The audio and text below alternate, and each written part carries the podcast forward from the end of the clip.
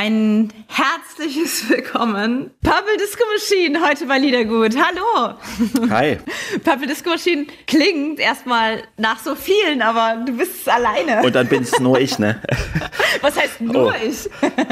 ja. Ja, die Enttäuschung habe ich rausgehört. Ich hab's verstanden. Nein, auf keinen Fall, auf gar keinen Fall. Das, nein, das kann man so nicht stehen. Ja, aber nein, ich weiß, was du meinst. So. Ja, ja. Ne? Und dann und dann bist du es. Und dann, wenn man so spricht, dann ist man versucht natürlich äh, dich mit deinem richtigen richtigen Namen anzusprechen, aber das ist ja nicht Sinn und Zweck der Übung. Du kannst aber auch Tino sagen, es ist vielleicht Tino, kürzer. was ein, was ein super schöner Name, nicht ja. Tim? Toni. Thorsten oder irgendwas oder Toni, sondern Tino. Genau, also ich bin auch sehr dankbar meinen Eltern für den Namen. Also es hätte mich wesentlich schlimmer treffen können. Von daher, Tino, äh, ich habe äh, ja in keiner Zeit äh, daran gedacht, irgendwie mir einen neuen Namen zu suchen. Oder es gibt ja viele, die hadern mal in einer gewissen Zeit mit ihrem Namen. Aber also die, die mich besser kennen, sagen Tino. Gibt zum Glück auch keine Verniedlichungsform von Tino. Von da ist es immer dabei geblieben. Ähm, viele, die mich nicht so kennen, aus der Branche zumindest, sagen dann irgendwie Purple oder sonst was. Ähm, ah, okay. So ein bisschen äh, Business Language. Genau, so Business-like. Aber ich finde schon einfach für dieses Private, äh, finde ich Tino, finde ich, also ich reagiere schon eher auf Tino. Purple ist so, das überhöre ich auch gern mal. Aber Tino Hirsch einfach immer. Ich, ich muss es einfach fragen, du hast es wahrscheinlich schon öfter erzählt, aber, aber wie bist du denn auf diesen Namen gekommen? Aufgrund der Länge war ich am Anfang schon skeptisch, ob das der richtige Name ist. Und es war ja eigentlich wirklich nur so ein Spaßding. Ich hatte ja andere Projekte vorher und äh, unter diesem Namen dann ähm, Musik zu produzieren, war, war wirklich nur so ein Spaß. Und das ist so eine Mischung aus, das war dann so Prince, äh, Purple Rain, äh, Miami Sound Machine von Gloria okay. Estefan und Disco. Es war dann, ähm, ich wusste, dass ich, äh, weil ich eigentlich schon immer so Disco und House gemacht habe und da wusste ich, dass ich das auch in dem Namen drin haben wollte. Und ja, dann war das ein Mix aus allem. Und dann ja, ging's los am Anfang, so vor äh, 10, 12 Jahren unter dem Namen.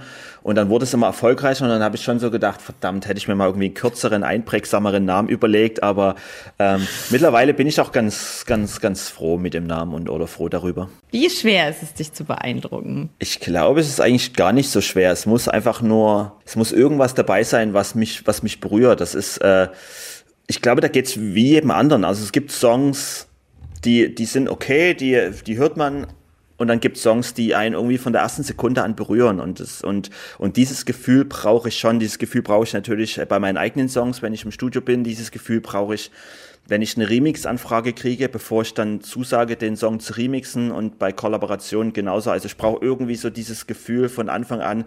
Und wenn ich es von Anfang an nie habe, ich kriege das dann meistens nach dem fünften, sechsten Mal hören auch nicht. Also das entweder das äh, toucht mich gleich oder Ist es bei deinen Songs auch so? Äh, definitiv. Also wie gesagt, das äh, bei der Produktion ähm, der Songs brauche ich schon dieses Gefühl. Wenn ich dieses Gefühl bei den bei äh, ja im Studio nicht habe, dann würde ich den Song auch nie releasen. Also es gibt viele Songs, die ich oder Demos besser gesagt, die ich angefangen habe, wo das Gefühl nie kam und dann sind es auch äh, Demos geblieben auf dem Rechner und meistens fliegen die dann auch irgendwann weg und also und und kriegt deinen Abfall jemand?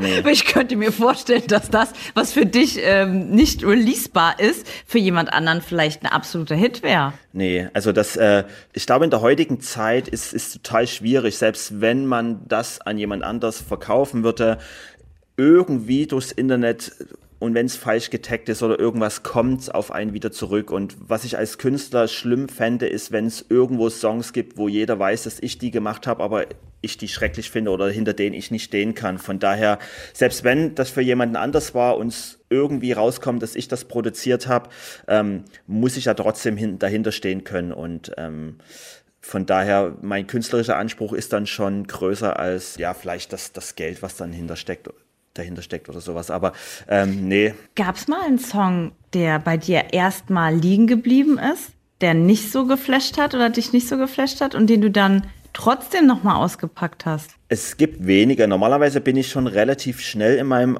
Prozess und merke schnell auch, äh, ob was, ob mich was äh, catcht oder nicht. Ähm, so der einzige Song, der wirklich sehr lange gebraucht hat und dann trotzdem veröffentlicht wurde, war Fireworks. An dem habe ich ich glaube, sechs oder sieben Jahre gearbeitet und das war immer wieder, ich weiß, ich hatte ähm, irgendwo, es war ich mal in Südamerika auf Tour und hatte da die Grundidee von dem Song und fand die irgendwie cool, aber es ist nie so weit gekommen, dass ich gedacht habe, okay, ähm, ich mache das jetzt fertig, das hat was. Und habe es immer wieder geöffnet und immer wieder versucht, nach zwei Jahren wieder mal probiert, auch mit anderen Künstlern. Und ähm, ja, und dann war es wirklich reiner Zufall, dass ich dann, ich glaube, ich habe in New York gespielt und habe dann The Knox, äh, mit denen ich den Song dann fertig gemacht habe, äh, getroffen. Und die hatten dann die Idee, den Kinderchor aufzunehmen und den haben wir dann in New York aufgenommen und ab dem Tag, wo wir diesen Kinderchor hatten, war das dann, äh, ja, das ergab sich alles. Also ab dem Tag hatte ich das Gefühl, jetzt fügt es sich und ähm, dann hatte ich auch wirklich Motivation, den, den Song fertig zu machen. Aber ich brauchte irgendwie so dieses etwas. Was äh, verbindest du mit Hypnotized, außer dass dein Sohn den Song in Dauerschleife hört? ich, ich, ich weiß gar nicht, ich glaube, es war irgendwann im Sommer 2000 18 oder 19 habe ich, hab ich mal so ein, so ein grobes Demo im Studio, ähm, so eine Minute. Also vor der Corona-Zeit. Ja, weit vorher. Also viele dachten natürlich, dass ich die Corona-Pandemie äh, super effektiv genutzt habe, um, um irgendwie Radiomusik zu machen, aber die Songs waren wirklich vorher schon fertig, auch mit dem Label schon so geplant, dass wir die releasen, dass die Pandemie kam dann wirklich ähm, zwar ungünstig für alle, aber vielleicht für die Songs äh, zur günstigen Zeit und ähm, aber bei Hypnotized äh, war es wirklich so, dass ich, äh, ich glaube, ich habe zwei Stunden im Studio so ein ganz grobes äh, Arrangement gemacht und habe das damals bei, bei Instagram und bei Facebook hochgeladen und habe so viel positive Resonanz drauf gekriegt, weil es ja schon anders war als mein Club-Sound, etwas langsamer und etwas poppiger und deswegen habe ich es hab einfach mal hochgeladen, um so die Reaktion zu checken. Das war noch weit vor Sophie. Und die waren so positiv, dass ich dachte, okay, mein Gefühl hat mich doch nicht getäuscht und habe es dann fertig gemacht, so als, als reines Instrumentaldemo. Dann haben wir Sophie geschickt und sie hat dann, ähm, ja, ich, das war auch so ihr erster, ihr erster Take, ihr erster Versuch. Ähm, wir haben dann gar nicht großartig angefangen, das zu ändern oder umzuschreiben oder neu aufzunehmen, sondern das, was sie da gefühlt hat in dem Moment, das haben wir dann auch genommen und ähm, ja, das war einfach perfekt. Sophie ist ja eine Künstlerin aus UK, ja. aus Großbritannien.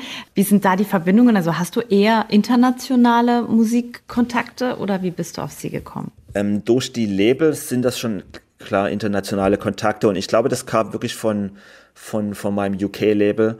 Ähm, die haben mir ähm, Sophie and the Giants als Band vorgeschlagen und ich habe mich dann so ein bisschen mit ihrer Musik auseinandergesetzt. Ist ja eine Indie, ist ja eine Indie. Genau, die machen ja eigentlich so Indie-Rock und habe mich dann mit ihrer Musik auseinandergesetzt und ich fand ihre Stimme und sie als Person irgendwie total spannend und wir haben dann so einen Zoom-Call gehabt und ähm, haben uns super verstanden und sie war ja damals noch total jung, ich glaube, sie war 19 oder so, wo, wo sie Hypnotized aufgenommen hat. Und wir haben uns super verstanden. Und weil ich am Anfang so ein bisschen Bedenken hatte, dass sie vielleicht mit der Musik nicht so richtig was anfangen kann, weil es ja schon ähm, Musik aus einem Jahrzehnt ist, in, in, in dem sie jetzt nicht gelebt hat. Aber ich hatte schon im Gespräch das Gefühl, dass sie, dass sie versteht, was, was, was ich sagen will mit dem Song. Und, ähm, und das hat sie dann mit ihrer Stimme und, und auch was sie ähm, ja mit, den, mit der Topline dann ähm, geschrieben hat, hat sie wirklich super umgesetzt. Und von daher ähm, war das auch wieder so ein, so ein Gefühl, ähm, dass es sich fügt. Und wir haben den Song auch nie irgendjemand anders geschickt. Normalerweise pitchen wir Songs schon zu verschiedenen Sängern, aber bei Hypnotized hatte ich vielleicht unterbewusst oder hatten wir schon das Gefühl, dass Sophie die richtige ist und deswegen haben wir es auch nur ihr geschickt und ähm, ja, wurden dann belohnt von ihr. Du warst die ganzen vielen Jahre, haben wir immer wieder was von dir gehört. Du warst so ein bisschen, ich würde nicht sagen unterm Radar, weil du ja so erfolgreich und so bekannt bist, aber ist das vielleicht auch so ein kleines Geheimerfolgsrezept von dir? Mein Privatleben und, und mich auch aus, als Person das ein Stück außen vor zu lassen, war am Anfang schon unbewusst, weil es einfach so war, dass ich eigentlich weltweit schon großen Erfolg hatte, aber irgendwie in meinem Heimatland nie. Und von daher war das so ein, ja, so ein Vorteil, den ich dann irgendwann festgestellt habe, dass es, egal wie erfolgreich ich in anderen Ländern war, sobald ich nach Hause komme, ist irgendwie alles wie immer, ist alles beim Alten. Keiner erkennt mich, ich kann ganz normal mein Leben leben. Und das habe ich auch irgendwie zu schätzen und lieben gelernt. Und mittlerweile habe ich ja Familie, ich habe Kinder und da war mir das dann auch wichtig. Und von da habe ich mich die letzten Jahre schon, auch wenn wir dann in, in Deutschland ähm, stattgefunden haben, musikalisch und im Radio, habe ich schon versucht, mich so als Person und mein Gesicht da zurückzunehmen. Also das ähm, war dann schon vom am Anfang unbewusst, dann schon mhm. irgendwo bewusst gesteuert. Deine ersten Erfolge waren ja tatsächlich international und nicht in Deutschland.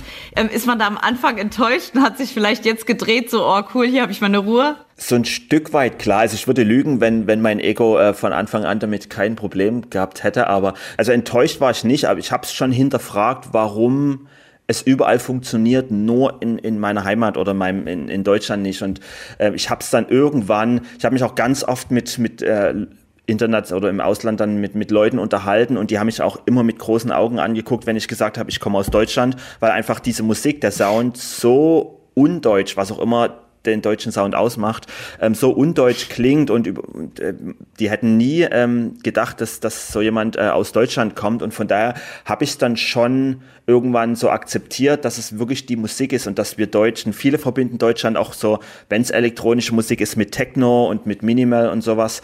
Von daher ähm, war das dann für mich okay. Und, und wie, wie du schon sagst, zum, zum Schluss hatte das dann auch seine Vorteile und hat sich, das hat sich dann auch so ins, in, in dieses, äh, ja, zum Positiven gewendet. Ein gutes Gefühl bei dir. ja, ich habe mir da rüber über, über Karma oder über so Sachen, die sich einfach fügen, nie Gedanken gemacht. Ich war schon ein sehr, sehr ungeduldiger Mensch. Ich glaube, das ist so meine, meine negativste Eigenschaft, dass ich unfassbar ungeduldig bin. Wie, wie, äußert sich das denn? Weil du wirkst dir gar nicht so. Ne? Es gibt ja Menschen, die wirken auf dem ersten Moment schon ungeduldig, wo man merkt, ah, die tun sich schwer beim Zuhören und wollen einfach nur ne, ablassen. Aber so bist du gar nicht. Also du wirkst wahnsinnig ruhig und ausgeglichen. Ja, das, das stimmt. Von daher, ich kann es gut. Ich habe jahrelang gelernt, das zu kaschieren. Nee, ich bin jetzt in dem, ich, der Hinsicht nicht hippelig oder ich kann mich schon konzentrieren, auch wenn meine Lehrer das damals wahrscheinlich komplett anders empfunden haben, aber ich kann mich schon eine Weile konzentrieren und es ist einfach so, dass mich, äh, ich bin relativ, ich kann mich relativ schnell für Dinge begeistern und bin dann auch super euphorisch und so schnell die Begeisterung da ist, so schnell ist die dann meist auch wieder weg. Also das ist wirklich wie so eine, so eine Kurve, die dann ganz schnell wieder abfällt, wenn nichts dabei ist ist, was mich irgendwie toucht. Und dann, ähm, also ich brauche so relativ schnell das Gefühl, dass, dass, dass es mich in irgendeiner Weise toucht oder weiterbringt. Und deswegen diese Ungeduld, ähm, einfach zu sagen, okay, ich warte jetzt ab, was passiert, die fehlt mir. Aber ich, ich lerne und ähm, ich arbeite an der Geschichte und äh, durch ja die Musik hat es schon mich irgendwie auch so ein bisschen gelehrt, dass man manchmal auch ähm, Zeit braucht, dass das Sachen manchmal wie so ein guter Wein reifen müssen, um dann, ja, dass es, dass es nichts bringt, das, das unter Druck irgendwie zu, zu, zu versuchen. Tino, ich krieg hier reingeschrieben, dass wir langsam zum Ende kommen müssen und ich habe für mich gefühlt noch viel zu wenig von dir erfahren. Ich weine gleich, Leute. Ich will nicht. ist ganz selten. Aber Tino, wir, wir, wir möchten dich gerne ähm, ein bisschen, müssen wir noch reden. Zum Beispiel möchte ich gerne über den Song Dopamin noch sprechen mit dir. Der, finde ich, gehört auf jeden Fall auf die Playlist. Bist du okay damit? Ich bin äh, absolut okay damit. Also es ist auch ein, ist auch ein Song, der, der meine Karriere und mich auch so ein bisschen ähm, ja geformt hat, weil er ist auch in der in der Pandemie dann im ersten Pandemiejahr entstanden und zwar es war auch so der erste Song, den ich wirklich rein im Lockdown geschrieben hat. Also ähm, wir haben alles die komplette Kommunikation lief nur über Zoom. Wir haben nie zusammen, ich habe mit Ayla nie zusammen im Studio gesessen. Wir haben alles immer nur so über Zoom hin und her gemacht und, äh, und, und Stems oder, oder Spuren halt hin und her geschickt. Und das war für mich eine neue Erfahrung. Also ich liebe das, äh, für mich in, im, im Studio zu sitzen. Und ich bin jetzt auch nicht so der Typ, der so in großen Writing-Sessions mit 20 Leuten arbeiten kann. Das blockiert irgendwie meine Kreativität. Du, habe ich mir hier aufgeschrieben als Stichwort. Ich kann mir dich, ich habe so ein bisschen was gehört von dir, da mich so ein bisschen dich wirken lassen. Und ich habe gesagt, ich kann mir dich nicht so in so einem Camp vorstellen, ja. wo so auf Taktung äh, mit, mit Zeitdruck das passt du für mich nicht hin.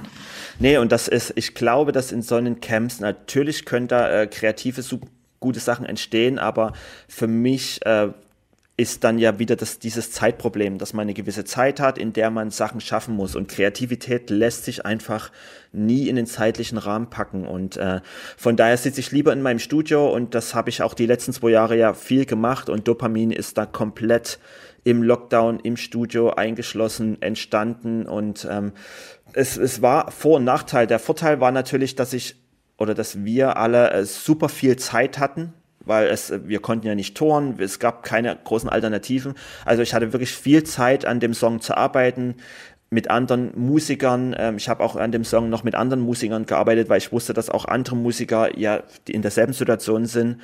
Und ähm, ja, das, das war dann, war schon so für mich eine neue Herangehensweise, eine neue Erfahrung. Und ich habe dann gedacht, okay, ich habe jetzt die Zeit, ich probiere es einfach mal, so, so neue Schritte zu gehen. Und, und Dopamin war wirklich so ein, so ein Song, der, der dann nochmal auf eine andere Arbeitsweise entstanden ist, wo ich lange im Studio dran getüftelt habe, auch an Sounds und wie gesagt mit anderen Künstlern dann noch versucht habe, an, an Sounds zu arbeiten.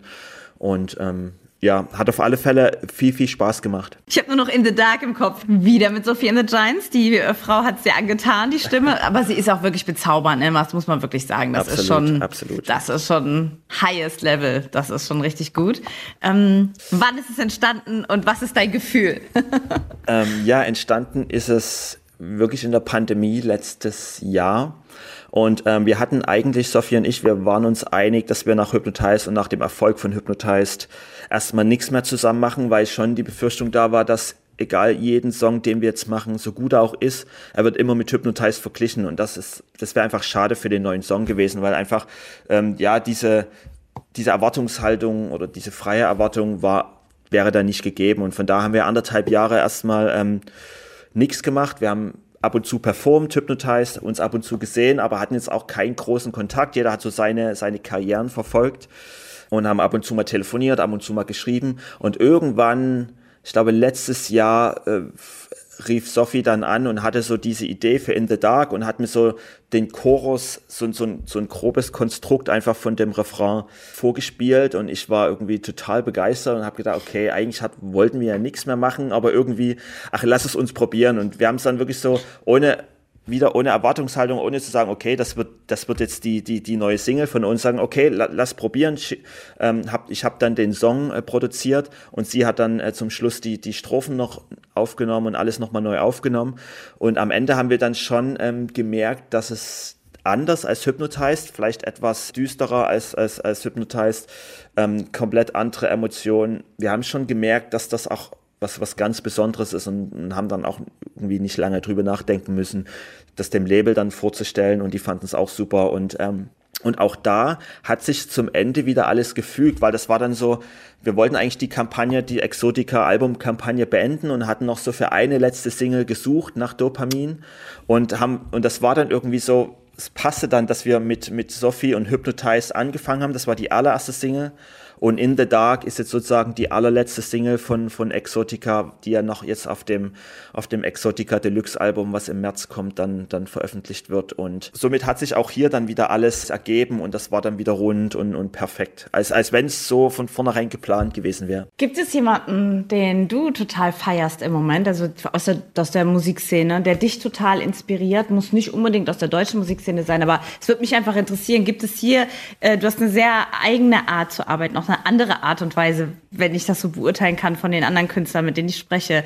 Ähm, Gibt es jemanden hier, der dich inspiriert? Es gab musikalisch gab es natürlich immer Daft Punk, die mich äh, über die letzten 20 Jahre gefühlt unfassbar. Ich glaube, das ist auch der Act, der mich am meisten musikalisch beeinflusst hat, der das Ganze auch bei mir so in mir drin losgetreten hat, wo ich äh, nach dem ersten Homework-Album 96, da war ich 16, wirklich wusste, okay, ich will Musik auflegen, ich will Musik produzieren und danach ging's los. Und es gibt natürlich äh, auch noch äh, Künstler heute, die, die mich, Roosevelt ist zum Beispiel so ein Künstler, er kommt ja auch aus Deutschland, hat so ein bisschen so eine ähnliche Historie wie ich, auch äh, international super erfolgreich und hat auch in Deutschland lange gebraucht, um so diese, diesen Respekt sich zu erarbeiten, hat auch so eine ähnliche Herangehensweise, produziert alles selber und das ist auch, was ich super an ihm schätze, dass er er singt selber, er, er spielt die Drums selber, er spielt jedes Instrument selber, er ist super begabt. Ja, er ist auf alle Fälle ein Künstler, der, der mich schon die ganzen letzten Jahre super beeindruckt hat. Und natürlich musikalisch ist es auch so ein bisschen eine Linie. Ähm, er hat klar, der seinen eigenen Sound, aber ähm, da verstehen wir uns schon super, was das angeht. Dann kriegt er auch noch ein Plätzchen bei dir. Dann, er sollte definitiv ein Plätzchen bekommen. Oh, lieber Tino, es war wunderschön mit dir zu sprechen. Vielen, vielen Dank für deine Zeit. Wenn es nochmal möglich ist, wir laden dich direkt auch sehr gerne mal in echt ein. Sehr gerne. Es war ja, äh, es ging doch schneller rum, als ich gedacht habe. Moment, da, als Nein, du gedacht hast, das heißt, du hast gedacht so, oh, Radiointerview, oh, ja. anstrengend. Nee, ich, ich habe mir ja schon, äh, nee, definitiv nicht. Ich habe mich schon drauf gefreut, weil ich habe mir ja so ein paar Sachen angeguckt, was, äh, und das fand ich schon sehr interessant und ein sehr lockeres äh, Gespräch. Dino, ich danke dir. Ich danke euch für die Einladung. Danke. Gut, ihr Lieben, vielen Dank euch allen. Ciao.